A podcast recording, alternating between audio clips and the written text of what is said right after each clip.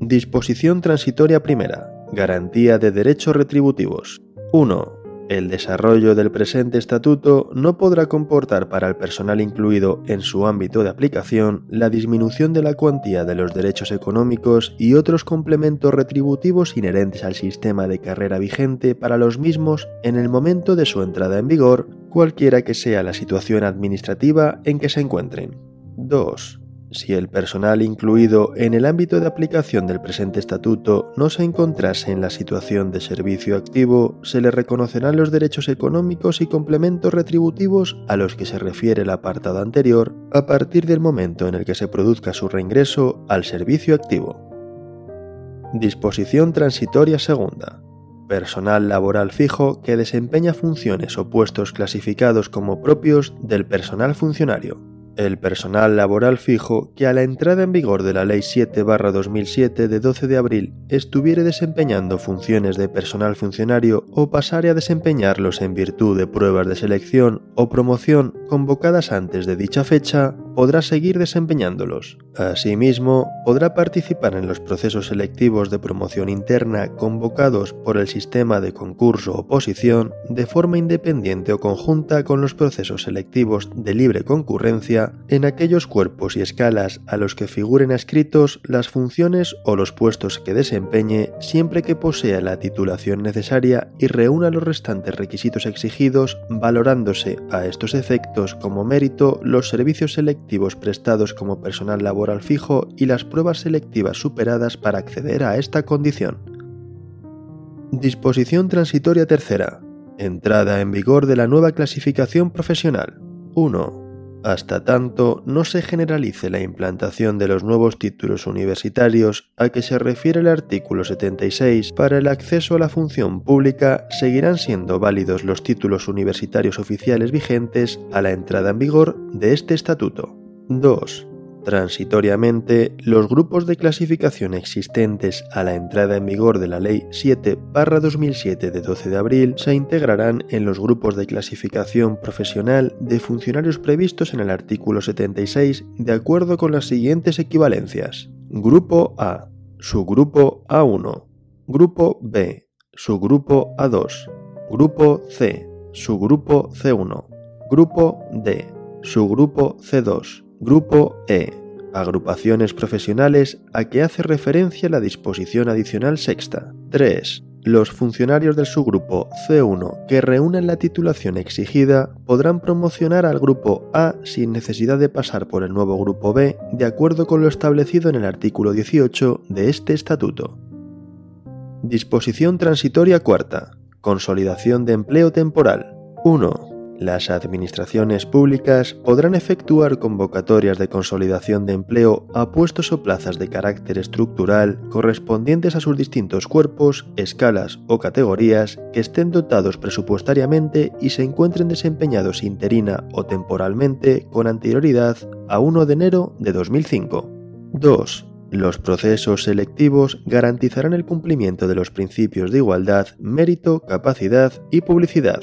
3. El contenido de las pruebas guardará relación con los procedimientos, tareas y funciones habituales de los puestos objetos de cada convocatoria. En la fase de concurso podrá valorarse, entre otros méritos, el tiempo de servicios prestados en las administraciones públicas y la experiencia en los puestos de trabajo objeto de la convocatoria. Los procesos selectivos se desarrollarán conforme a lo dispuesto en los apartados 1 y 3 del artículo 61 del presente estatuto.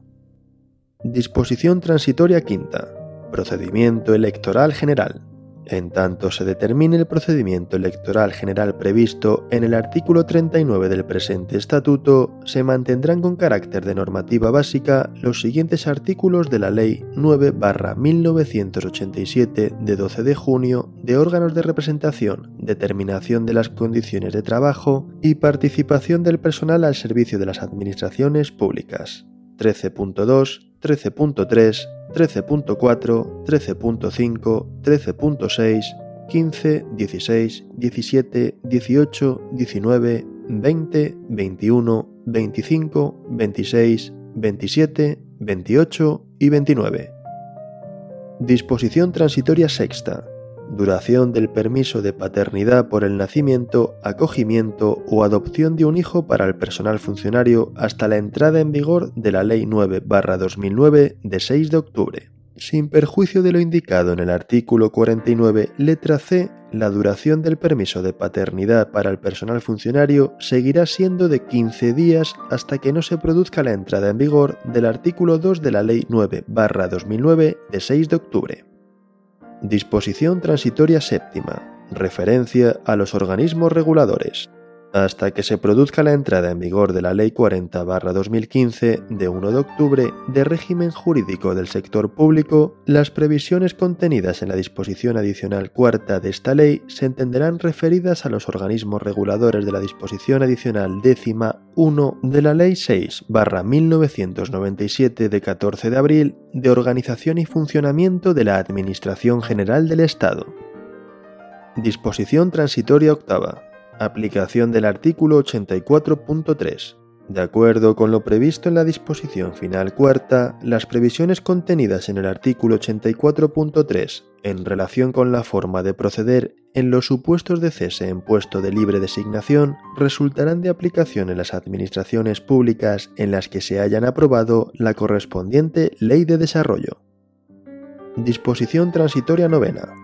Aplicación progresiva del permiso del progenitor diferente de la madre biológica para empleados públicos según lo previsto en el Real Decreto Ley 6-2019 de 1 de marzo de medidas urgentes para garantía de la igualdad de trato y de oportunidades entre hombres y mujeres en el empleo y la ocupación. La duración del permiso del progenitor diferente de la madre biológica por nacimiento guarda con fines de adopción, acogimiento o adopción a que se refiere el apartado C del artículo 49 de la presente norma en la redacción dada por el Real Decreto Ley 6-2019 de 1 de marzo de medidas urgentes para garantía de la igualdad de trato y de oportunidades entre mujeres y hombres en el empleo y la ocupación se incrementará de forma progresiva de tal forma que a en 2019, la duración del permiso será de 8 semanas. Las dos primeras semanas serán ininterrumpidas e inmediatamente posteriores a la fecha de nacimiento de la decisión judicial de guarda con fines de adopción o acogimiento o decisión judicial por la que se constituya la adopción.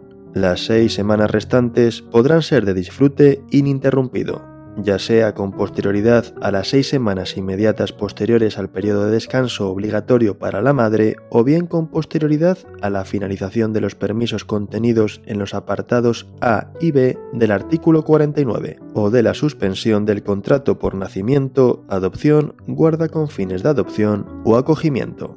B. En 2020 la duración del permiso será de 12 semanas. Las cuatro primeras semanas serán ininterrumpidas e inmediatamente posteriores a la fecha de nacimiento de la decisión judicial de guarda con fines de adopción o acogimiento o decisión judicial por la que se constituya la adopción. Las ocho semanas restantes podrán ser de disfrute ininterrumpido, ya sea con posterioridad a las seis semanas inmediatas posteriores al periodo de descanso obligatorio para la madre, o bien con posterioridad a la finalización de los permisos contenidos en los apartados A y B del artículo 49, o de la suspensión del contrato por nacimiento, adopción, guarda con fines de adopción o acogimiento. C. Finalmente, en 2021 la duración del permiso será de 16 semanas. Las seis primeras semanas serán ininterrumpidas e inmediatamente posteriores a la fecha del nacimiento, de la decisión judicial de guarda con fines de adopción o acogimiento, o decisión judicial por la que se constituya la adopción. Las diez semanas restantes podrán ser de disfrute ininterrumpido, ya sea con posterioridad a las seis semanas inmediatas posteriores al periodo de descanso obligatorio para la madre, o bien con posterioridad a la finalización de los permisos contenidos en los apartados A y B del artículo 49 o de la suspensión del contrato por nacimiento, adopción, guarda con fines de adopción o acogimiento. Disposición derogatoria única. Quedan derogadas con el alcance establecido en el apartado 2 de la disposición final cuarta las siguientes disposiciones. A de la Ley de Funcionarios Civiles del Estado, aprobada por decreto 315-1964 de 7 de febrero, los artículos 1, 2, 3, 4, 5.2, 7, 29, 30, 36, 37, 38, 39.2, 40, 41, 42, 44, 47, 48, 49, 50, 59, 60, 61, 63, 64, 65, 68, 71, 76, 77, 78, 79, 80, 87, 89, 90, 91, 92, 93, 102, 104 y 105.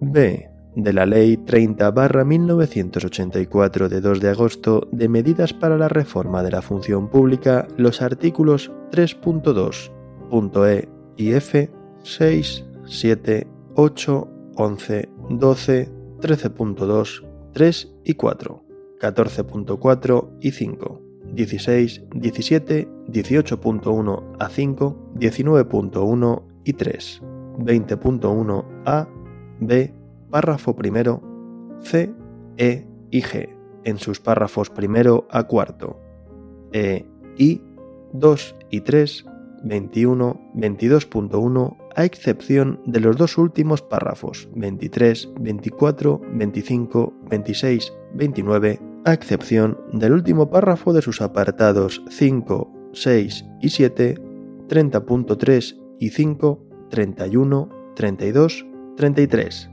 Disposiciones adicionales tercera, 2 y 3, cuarta, duodécima y decimoquinta. Disposiciones transitorias segunda, octava y novena. C. La Ley 9-1987 de 12 de junio de órganos de representación, determinación de las condiciones de trabajo y participación del personal al servicio de las administraciones públicas, excepto su artículo 7 y con la excepción contemplada en la disposición transitoria quinta de este estatuto. D. De la Ley 7-1985 de 2 de abril, reguladora de las bases del régimen local, el capítulo tercero y el título séptimo. E del Real Decreto Legislativo 781-1986 de 18 de abril, texto refundido de las disposiciones legales vigentes en materia de régimen local, el capítulo tercero del libro séptimo. F. Todas las normas de igual o inferior rango que contradigan o se opongan a lo dispuesto en este estatuto. Disposición final primera. Habilitación competencial. Las disposiciones de este estatuto se dictan al amparo del artículo 149.1.18 de la Constitución, constituyendo aquellas bases del régimen estatutario de los funcionarios, al amparo del artículo 149.1.7 de la Constitución, por lo que se refiere a la legislación laboral y al amparo del artículo 149.1.13 de la Constitución, bases y coordinación de la planificación general de la actividad económica. Disposición final segunda. Las previsiones de esta ley son de aplicación a todas las comunidades autónomas, respetando en todo caso las disposiciones singulares en materia de sistema institucional y las competencias exclusivas y compartidas en materia de función pública y de autoorganización que les atribuyen los respectivos estatutos de autonomía en el marco de la Constitución. Disposición final tercera. Modificación de la Ley 53-1984 de 26 de diciembre de incompatibilidades del personal al servicio de las administraciones públicas. Se modifica el apartado 1 del artículo 16 que queda redactado de la siguiente forma no podrá autorizarse o reconocerse compatibilidad al personal funcionario, al personal eventual y al personal laboral cuando las retribuciones complementarias que tengan derecho a percibir del apartado B del artículo 24 del presente estatuto incluyan el valor de incompatibilidad al retribuido por arancel y al personal directivo, incluido el sujeto a la relación laboral de carácter especial de alta dirección. Disposición final cuarta. Entrada en vigor lo establecido en los capítulos 2 y 3 del título 3, excepto el artículo 25.2 y en el capítulo 3 del título 5, producirá efectos a partir de la entrada en vigor de las leyes de función pública que se dicten en desarrollo de este estatuto. La disposición final tercera del presente estatuto producirá efectos en cada administración pública a partir de la entrada en vigor del capítulo 3 del título 3, con la aprobación de las leyes de función pública de las administraciones públicas que se dicten en desarrollo de este estatuto. Hasta que se hagan efectivos esos supuestos, la autorización o denegación de compatibilidades continuará rigiéndose por la actual normativa. 2 hasta que se dicten las leyes de función pública y las normas reglamentarias de desarrollo, se mantendrán en vigor en cada administración pública las normas vigentes sobre ordenación, planificación y gestión de recursos humanos en tanto no se opongan a lo establecido en este estatuto.